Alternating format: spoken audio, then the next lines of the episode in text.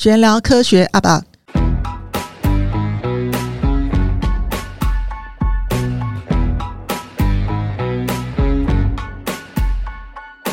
我是刘璇老师，我是俊佳老师。哎，我们今天很开心，我们再度请到许泽厚同学，因为他有一段很重要的人生故事。他告诉我们，他告诉我们说，他怎么样去从挫折当中，从他的呃人生有高峰也有低谷，他如何去寻找到他个人的价值观跟他个人的定位。好，那泽后来，你要先分享，你要先从什么地方开始分享，是如何转变你的整个的价值观？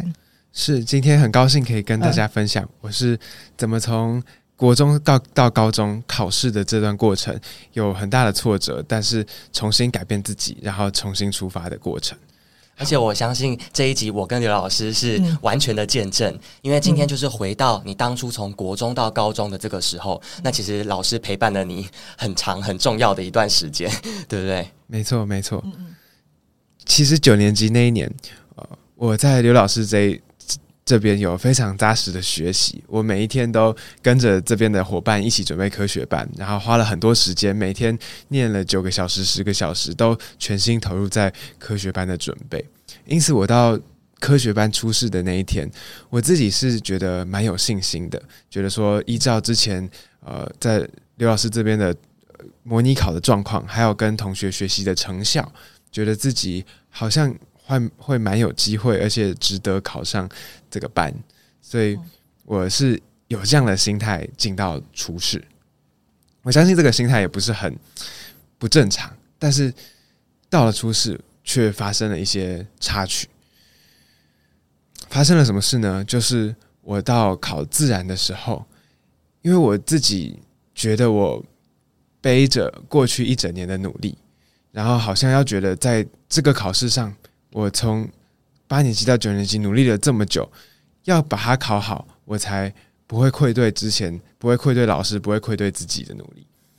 然后也是因为这样子，所以在呃在写了几题题目，有一些刚好不会的题目的时候，我就很紧张，然后就慌了手脚，导致最后表现不如预期。嗯，这是跟你有点患得患失的个性有关系。没错，其实我觉得这个。也不只是我啦，就是说我们在经过很长一段努力准备的东西，当我们真的要去发挥的时候，常常很难不去把过去自己的努力跟现在的表现连接起来，让自己现在的表现呃感觉很重要，但是也压力很大，甚至考不考上科学班，可能还会呃牵扯到说人家怎么看我，我是不是一个呃值得资源的人，我是不是一个优秀的人。好多好多外面的这些这些呃压力都聚焦在这个考试上面，所以导致这个考试变得异常的难考。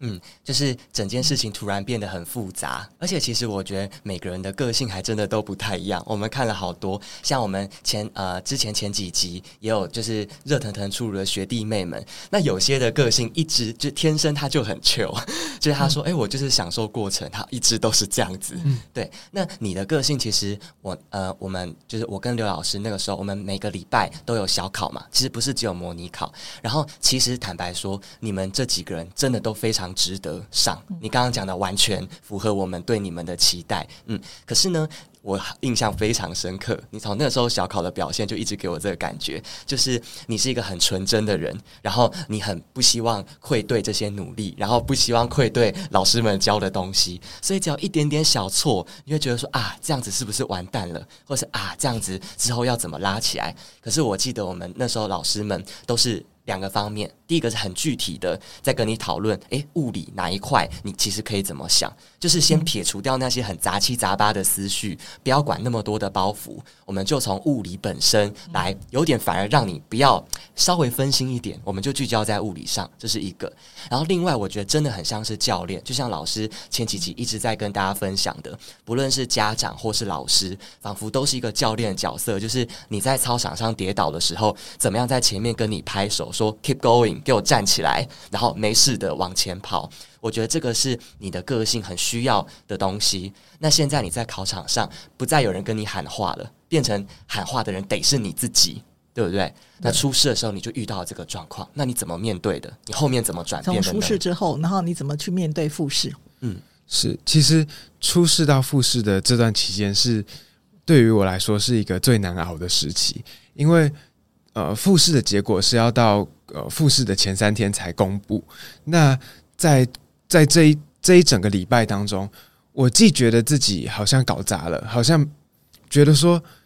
我我既然都不会上了，我为什么还要再再继续努力？就是好像信心受到打击，不知道为什么要再努力。但是同时，我好像又不能完全放弃，因为完全放弃就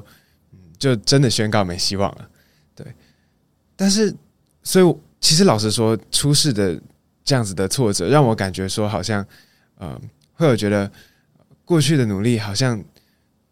没有得到预期的结果，然后有点不知不知所措，甚至说，呃，整整个人就一整天无力，就是去学校，然后也也像是行尸走肉一样，不知道该怎么办。但是，也就是在这个时候时候，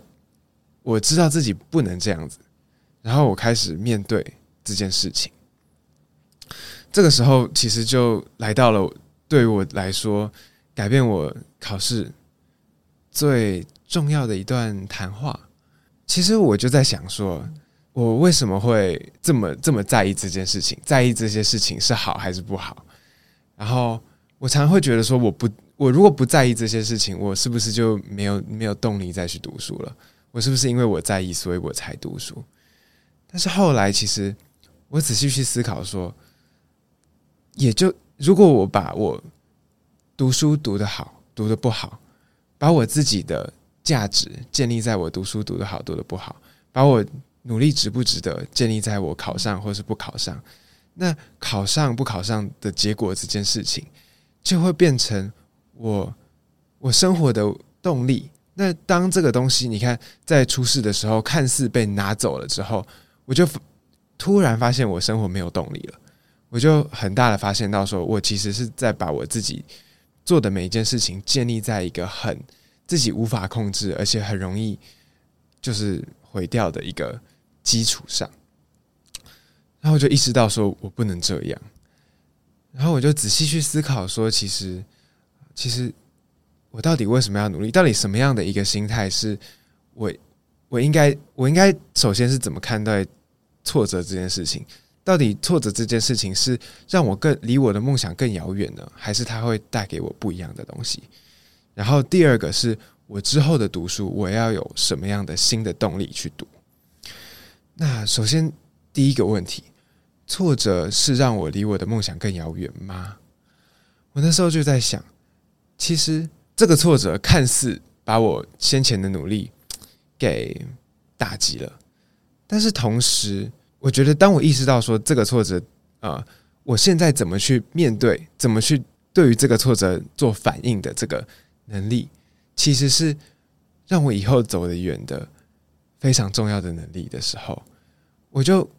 把这个挫折看看成是一种学习的机会，就不会觉得很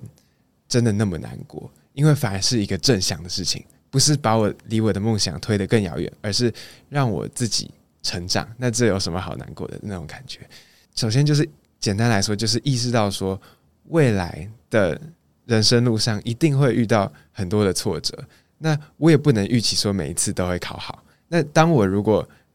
可以，就算连考不好的时候，还是可以挺过去的话，那这对于我以后所学到的能力，会比我现在考好甚至还大。所以。比起去怨天尤人，比起去一直去想说那天是不是因为我戴口罩戴太紧什么，就是一直去怪自己或是怪别人，我就开始想说，如果这件事情发生了，那它发生的一定有意义。那我要怎么从他身上学到我应该学的意义？那有了这样的想法之后，其实我我就轻松很多，我我就更能够去面对，呃，可能考不好这件事情，就不会再去怪了。我想，我跟老师现在对这一段非常有共鸣，嗯、然后现在听到的观众们也有。为什么呢？因为这一阵子刚好就是新的学年即将要开始了。那所谓的新学年开始，就是尤其是八升九，大家开始在规划自己升学的进路会是什么。比如说，我是否要开始准备考科学班？尤其听了这么多学长姐的分享，换到我们自己身上了，要不要开始准备了？可是有好多的孩子可能会以，比如说学校的段考啊，或者是甚至是更小的那种小考作业的成绩，当做一个检核的标准，不一定是检核自己，也有可能是检核他现在所获得的学习。但是光是这个检核，可能一点点的考，呃，一点小失误。就是马有失蹄，他就开始就像你刚刚说的，是不是挫折就代表离梦想更远？是不是因为小考错了五分、十分，就代表我不够格准备科学班？不是说不够格上哦，现在大家还没有经过培训，当然都不够格上。可是连准备的资格，给自己那个机会都没有，因为小考没考好，对不对？老师现在非常有共鸣。对啊，那因为我觉得这个其实就叫做问题解决能力。我记得我小时候。呃，我我如果有考不好的时候，我大概我就会把题目每一题都检测，我就可能就是说，例如说，我检测一下是我真的不会吗？或者说，呃，我观念有迷思，好，可能觉得自己会，但实际上是并没有真的会，或是我看太快，题目看错了，好，或甚至写错选项，心里想的是 B 就写成 C，我说这种都有可能，我就把每一题好就列出来，列出题数。那我算算，我就发现我粗心的居多，真正不会其实才一题到两题。那我觉得像这种情况，我就会理清楚。好，那这时候我再拟定一个策略，是那为什么我会粗心错？我就会找出各种方法。好，考试的技巧，我常我常讲一句话：我们当年的学生为了活着，所以其实我们发展出很多生存的技巧，不只是读书的技巧，连考试的技巧都有在磨练。好，所以像泽厚，你当初你后来到复试的时候，你就发展出一些技巧。对不对？除了改变心态之外，我相信你在应答的时候，其实你有改变你的一些技巧。是，其实，在就是如果如果我们先不把先不谈心理层面，其实对于不管是初试或是复试的技巧，在培训的这这段过程当中，我都是有很蛮全面的练习。嗯，但但心态的稳固是很重要一件事，是因为我们也碰过学生，明明是呃怎么讲，就说他。太患得患失了，所以其实他可能只需要七十分就可以考上，可是他觉得自己一定要一百分，就给自己太大的压力，也有这种情况。好，所以我觉得刚才泽厚你讲了一段很重要的事情，就是你对自我的认同，你要建立在什么上面？嗯，好，那其实我常跟学员讲，例如说，嗯，最近是科展季，好，那我正在辅导台北市的作品，那我常常讲一句话，就是我以前带学员去参加科展的时候，我常常讲过一句话，叫呃。因为学校都会问我说，会不会得团队第一？我觉得这压力好沉重。好，我心里当然想得，可是我这时候我就永远一句制式化回答，叫“得之我幸，不得我命”。但是你说我是不是躺平的？我想你了解我，我从来不是躺平的那种人。我会努力去完成我的梦想。但是我在比赛的时候，我会把心态放宽，就是我我我当然会希望能够有好的名次。可是我在比赛的时候，我会心态放宽，让孩子用最自在的态度，我们去比赛，这样才是对的。我记得我看过一本书叫《臣服的力量》，那个臣服力量也并不讲说叫大家趴在地上什么事都不做，也不是躺平，而是说我们尽力去努力。但是问题是，我们要去相信，有时候有些事情是有它的来由，是有它的原因的。有时候叫塞翁失马，焉知非福。没错。好，那这个经历其实都是造就出我们，因为我们每个人遇到的在人生过程当中遇到的事情，其实都不一样。好，就是因为这些小小的插曲，每个插曲串起来，那我们是怎么去面对它的，就造出造就出不同的个人。所以可能大家都是在当学生，可是大家遇到挫折的时候，遇到低谷的时候，大家用的方法是不一样的，解决的方法是不一样的，心态心态的调整是不一样的，所以到最后就造就出每个不同的个人。是讲讲到呃，讲到把自我价值建立在什么上面这件事情，其实我也想要再多说一点。其实这个东西是非常非常重要的，它可以一个人的自我价值建立在什么上面，就影响了不管是在考试，或者是学习，或者是任何人生的面向，都会被这一件事情所影响。而我那个时候发现自己把自我价值建立在我有没有考上科学班上面的时候，就心里就很焦虑、很紧张。但是其实我后来也是因为呃，在在在这个过程当中，我也是看到，就是我的信仰，我知道说我的自我价值不是建立在任何世界上的可能我成功不成功，我别人怎么看我上面，而是我知道说不论如何，我都是被爱的，特别是被上帝所爱的。所以，而且不是这个很重要的，这个改变我非所有面向的原因，其实是因为就是我我相信的上帝是一个就是比所什么东西都大，或者是比什么东西都呃什么东西背后都有他的的最重要最重要的一个一个上帝。那嗯，他所他怎么想我，绝对会比。我自我自己怎么想我，或者是别人怎么想我，或者是我考不考好还要重要。所以，当我去把我自己的价值建立在上帝上面，而不是其他的东西上面的时候，我就开始有一个不一样的看法。就是面对我的学习，我知道说，呃，我的学习不是为了要竞争过别人我才去学习，然后我的考试不是为了要考一个很好的班，然后让别人觉得我很厉害我才去考试，而是。我心里已经有一个安全感，知道说我的生命是很好的，我我可以去做很多事情，我有这个机会去做很多事情，所以我才去好好的享受去做，不是要为了那个事情才而做，而是因为我已经很满足、很开心了，所以我不想要想要好好的用我的生命去做。对，所以经过了这样的转变，到了复试的时候，我的心态就完全不一样了。你是用什么心态？就跟我们前几集的学生讲的一样，是用享受的心态。对，其实我那个时候，那个时候其实我说我初试成绩不理想嘛，但是我非常非常奇迹的一件事情，就是我差我我以一分之差压线进入了复试。那在复试，其实我面对到的是更强的人，然后我我甚至还有分数的落后。就是我必须要考得比这个平均高蛮多的，我才有办法逆转前一个阶段的劣势，这样子。所以，我那个时候在信息，在对于自己没有很强的信心的情况下，我觉得很长我们没有办法每时每刻都对于对自己很有信心。但是这个时候，其实，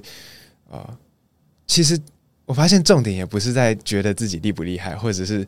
对于自己有没有信心上，而是。呃，就算我对于自己，就算我不觉得自己比人家厉害，但是我还是可以完全的、完全的享受、完全的发挥出自己，因为我知道我自己的价值不是在这里。然后，所以当我把那个很重很重的那个自我价值的重担从考科学班这件事情上放下，完全是以一种我来到这里就已经是一种奇迹，我很感恩的情况去考试。我我我写的每一题都觉得说，我有办法去写出这一题，就已经看到说我过去这一年的成长，看到说，呃，从不管是从老师，从从我自己的练习当中所学到的东西，可以去解决这么有趣的题目，它本身就已经是非常享受的。我能够有机会在这里就已经够感恩了。我不想要，我没有想要再多去得什么。对，那那但是就是当我。不想要去得这个东西的时候，我反而就是可以，就是非常流畅、非常没有压力的把握。从头到尾，我没有一节课觉得很紧张，我就是很轻松的去考。然后考完之后还是很尽力，但是在这样的情况下，我就把我百分之一百二的能力都发挥出来。我其实刚刚。觉得有一段很感动，而且其实也很值得跟大家做很具体的分享。就是你这个心态的转变，其实是因为你得到一个很巨大的怀抱。刚刚刚你提到信仰的怀抱，这是一点，但是我相信不是，尤其是这个年纪很难，小朋友就能够有这样子的想象或是智慧。我觉得。后面的那个怀抱的那个引导是很重要的，我们的示范是很重要的。是就是就像刚刚提到说，现在很多的孩子们正在面对期呃期中、期末考啊，然后在思考后续的进路。但我想，如果他能够听到的声音是：诶，哦，你今天考了七八十分，不是仅此而已。而是愿意问他说：“那我们要不要想想看，是为什么发生了什么事？我们能不能把它条列出来？以这种方式去引导他找到自己的问题。这或许就是你刚刚讲的，就是面对挫败，怎么样去转化为你的实力？这是一块很需要被看到的怀抱。因为我这样讲好了，我觉得在过程当中，其实嗯、除了我们在相信你的能力，好，其实应该知道嘛，我们都一直在你旁边，然后在围绕着你，给你鼓励。同时，你爸爸妈妈的爱。好，全然的爱其实也给你很大的信心。好，我举个我自己的例子，我记得我高中的时候有一次我玩太疯了，就那次考的名次非常的不如人意，然后我爸爸并没有因此而骂我，他只有叫我问一下说：“那你怎么会考不好？”那我就我就跟他算一算，我说我觉得我那段时间没有在读书，在玩社团，然后我就自己知道，那我会花时间去检讨我到底发生了什么问题，然后就把那段的东西再补回来。我觉得最重要是因为原因是我也没有自暴自弃，我父母也不是说因为我的成绩来决定爱不爱我。我考第一名的时候就爱我，我没有考第一名的时候就不爱我。我觉得这个不叫这个不叫爱，这个叫公司长官对属下的 KPI。好，我觉得并不是叫父母对子女的爱。所以我觉得我自己从小蛮有自信的原因，我我我不是完全是在高峰上，有时候也有低谷。那是因为我的父母对我全然的爱，他让我知道说这个东西是分开的。好，就算我偶尔表现不好，他也是全然的爱我。我相信，其实我们看过这么多孩子，其实我觉得这其实跟家庭的氛围是很有关系的，对吧？不能说哦，你成绩不好，我就不爱你，嗯、你就不是我的孩子。没错，没错。我觉得，特别是对于自信这件事情，我觉得我们自信其实有两种，一种是表面上的觉得自己的实力到哪里的自信，嗯，接下来，但是更深的一一个自信是，我知道就算我实力不好，但是。我还是很有价值的，这样子的自自信，而有我刚刚说的第二种自信的时候，其实，在做各个不一样的学习，其实做任何事情的时候，都会都会发挥得更好，因为自己有一个更强大的动力，然后更更大的支持。那要有这样的自信，其实就像老师刚刚讲的，最重要的就是一种无条件的爱，还有一种安全感。还有点，我觉得最重要是因为这种爱。跟相信，所以我敢去挑战一些我从来没有做过的事，我也不怕失败啊，我也不怕丢脸啊。没错，没错，就是挑战。但是我觉得我现在观察到情况是，大家都在安全范围里面，在舒适圈里面，就是每天写那个呃一张两张的黄卷白卷。那我今天考个满分，我就觉得哦，我孩子好棒。但实际上那是不对的，所以变孩子只能守在写白卷黄卷，但是他不敢去做一些挑战的事。好，不敢出去，我觉得这是很奇怪的一件事。所以我上次看过一个新闻，蛮好笑的，就是我们担心台积电变变为美积电，但是他的董事长说，最该担心是年轻人不肯不肯出去国外去挑战，那个那个不敢脱出舒适圈。我觉得这是我们台湾这种嗯长期以来累积，而且我觉得越来越劣的升学环境中造成的孩子的特质。好，因为其实我们有。呃，怎么讲？就是家长在培训孩子，你要成为一流人才、二流人才、三流人才，我们觉得我们做事都不一样的。好，所以我觉得其实你看，像台湾的任何研发，是不是要挑战？像你在做客栈的时候，是不是要你在做论文的时候，是不是要挑战很多东西，要试验各种方向？对，你才有办法跳出舒适圈。那如果今天想说我做这个实验会不会成功？那我觉得那就永远不要做，因为我们在 做论文的时候，永远都是不太成功。是对，那就要从不成功当中，我们得到很多累积很多经验。然后累积了经验之后，还要去总结我们怎么解决的方法，这样我们才有办法到最后才成功。所以每个人都只看到你最后哇，嗯，你怎么去实验室做个实验就已经成功了？但实际上是并不是这样，中间我想你应该失败过很多次。没错。所以我觉得就是因为这个经验影响到你人生，对吧？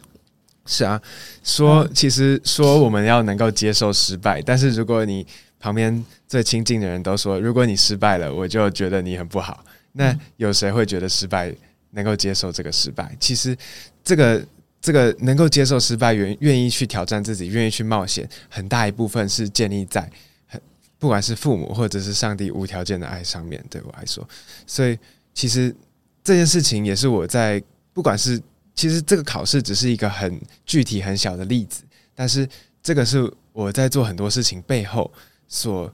蕴含的那样子的动力。对，而且像是我到高中之后。也是在每一次的考试，我可能到了科学班，也不是每一次都考得很好。我常常可能数学考班上很后面，或者是就是就是到新的环境，一定会面对到很多很多挫折。那常常在新闻上，我会看到说一些新闻标题说什么，呃，各个地方的第一名到建中就被人家踩在脚底，就生活很难过这样子。但是其实我发现我到那边并不会这样子，因为我觉得说，就是。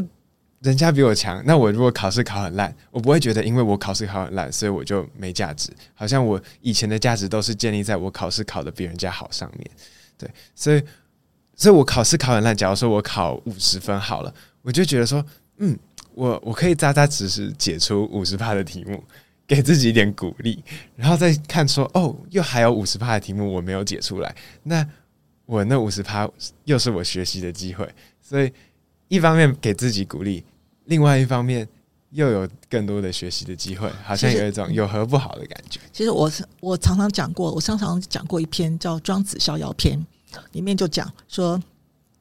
大鹏鸟好，它可以一飞九万里。好，那为什么？因为它的天空很广大，它的翅膀很广大。但是你要让它飞起来的时候，需要下面具有强大的风力，你要有一些支撑。这个支撑，其实我认为在我们现实生活当中，就是爱跟相信。好，但如果你今天是树上小鸟，你最你最高人生最高境界，你只希望爬到一棵树上，你看到的视野会不一样，跟大鹏鸟直上九万里看到的世界也不一样。但是你觉得是呃是呃一般的树上的小麻雀遇到的风雨多，还是大鹏鸟在天空当中遇到的风雨多？我相信是大鹏鸟，就是因为具有这些遇到遇到这个风雨，所以才会造就出大鹏鸟。今天遇到任何风雨，呃，它都能够。继续飞行的原因，就像我们在讲那个树，如果家里在养那个花，养温室里面的花朵，那只能放在家里。我们台风天不会把它拿出去。但如果说今天是大树，在野外的大树，那它越遇到风雨，它越越屹立，它的它的根这个怎么办？挖地力更强。好，我觉得应该就是这种情况。那我们今天我们到底是在养温室中的花朵呢，还是养野外中的大树？因为大树可以长到参天大树，但是那个花朵呢，我们都知道会谢掉。这种其实就是我们对教育的理念，当然每个人对教育理念是不一样的，是吧？是好，虽然都有经过爱心的灌溉，但是一个是 一一个是就把他闷着闷在家里，另外一个就是其实要放任他出去。如果我们今天我们这样讲好了，如果说我们今天保护了一辈子，保护到他读博士班，那突然呢什么都没有让他学，也没有学跟人家呃沟通的技巧，没有学会遇到困难该怎么解决，好。这些领导能力，那你觉得到了三十岁之后，然后把它放出去，就会自然而然具有我们说有所说的二十一世纪人才需要具备的所有能力吗？不会，不会。这样讲好了，就是你从初试到复试，你这段转折，我真的觉得已经超出十五岁孩子应该具有的。我觉得已经讲到灵性的层次了。好，那这段我很难得听得到。那你觉得像这段经历跟？后来对你人生观的影响，你觉得如何影响到你这几年来的表现？跟之后你想要出国你的表现？是这个问题问得非常好。那我相信，在这样子，不管是灵性上的成长，或者是呃心理素质上的成长，对于未来的表现来说，不只是一个呃不不只是一个补充的部分，而是最重要的基底。因为其实。嗯有了这样子的，有了这样子的呃安全感或者是信心，我在高中做每一件事情的时候，我如果是为了这件要在这件事情上面得到成功，我才去挑战写论文，我才去挑战呃去美国，或者是做这些所有的事情，我只会把自己搞得遍体鳞伤，因为我在挑战一个成功率很低，甚至甚至我必须要完全能够接受，说我努力很久。可能会失败的这件事情，然后甚至是就算到了国外，我要面对的是更大的心理压力。如果我我我没有这样子，呃，我要其实我们要要培养自己，或是要成为的人，不完全不只是一个可能很会读书或者是很会拿奖状的一个人，而是是一个全人怎么样改变的过程。这不管是在知性或者是。生命上面都要成长，对，所以，所以九年级到就是这个考科科学班的过程，其实像是一个一个起点，然后让我看到一个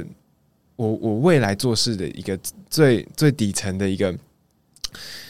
一个一个角度，就是说我我那时候就跟自己说，未来我进到科学班，我知道我可能是不是科学班这里头最聪明的，我知道我可能呃在在这里不一定能够跟别人表现的一样好，但是没关系，因为我来到这里之前，我就是在一个。没有表现得比人家好，但是我真的非常珍惜我每一刻，非常感恩我每一刻，非常努力把我每一刻活得活到最好的一个一个一个态度进来的。那我也是这样子很开心的用这样子态度，我去过完我三年，我就我就我就我就满足了，我也没有特别要追求什么。但是也正是因为这样子的态度，常常是当我们没有把自己的心全心。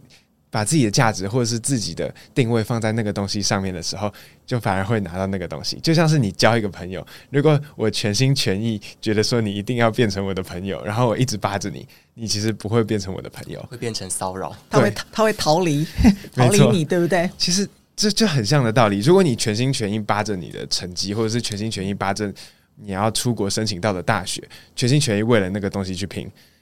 那到最后他可能。你可能会因为压力太大，你可能会因为他在过程当中呃没有给你足够的安全感，就就放弃了。但是正是因为我把我自己的价值定义不是在这些事情上面，我做这些这些事情纯粹只是为了说呃把好好的去开心的把生生命活出来。不管是在做做论文、做研究，或者是在申请大学，或者是在学习大学的功课，或者是学习高中的功课，所有的这些事情，当我用这样子的态度去做的时候，我不但不会因为他们暂时的挫折而影响到我整体的动力，我我还可以去不断的去突破，所以也导致说我最后这些事情累积起来的能量、累积起来的成果就变得相当可观，所以常常我们。要去看到这些成果，看到这些自我探索的事情，或者是课外的成果，都是很好的事情。但是要达到这些事情，绝对不是把他们当做那个生命的目的去达成。因为当当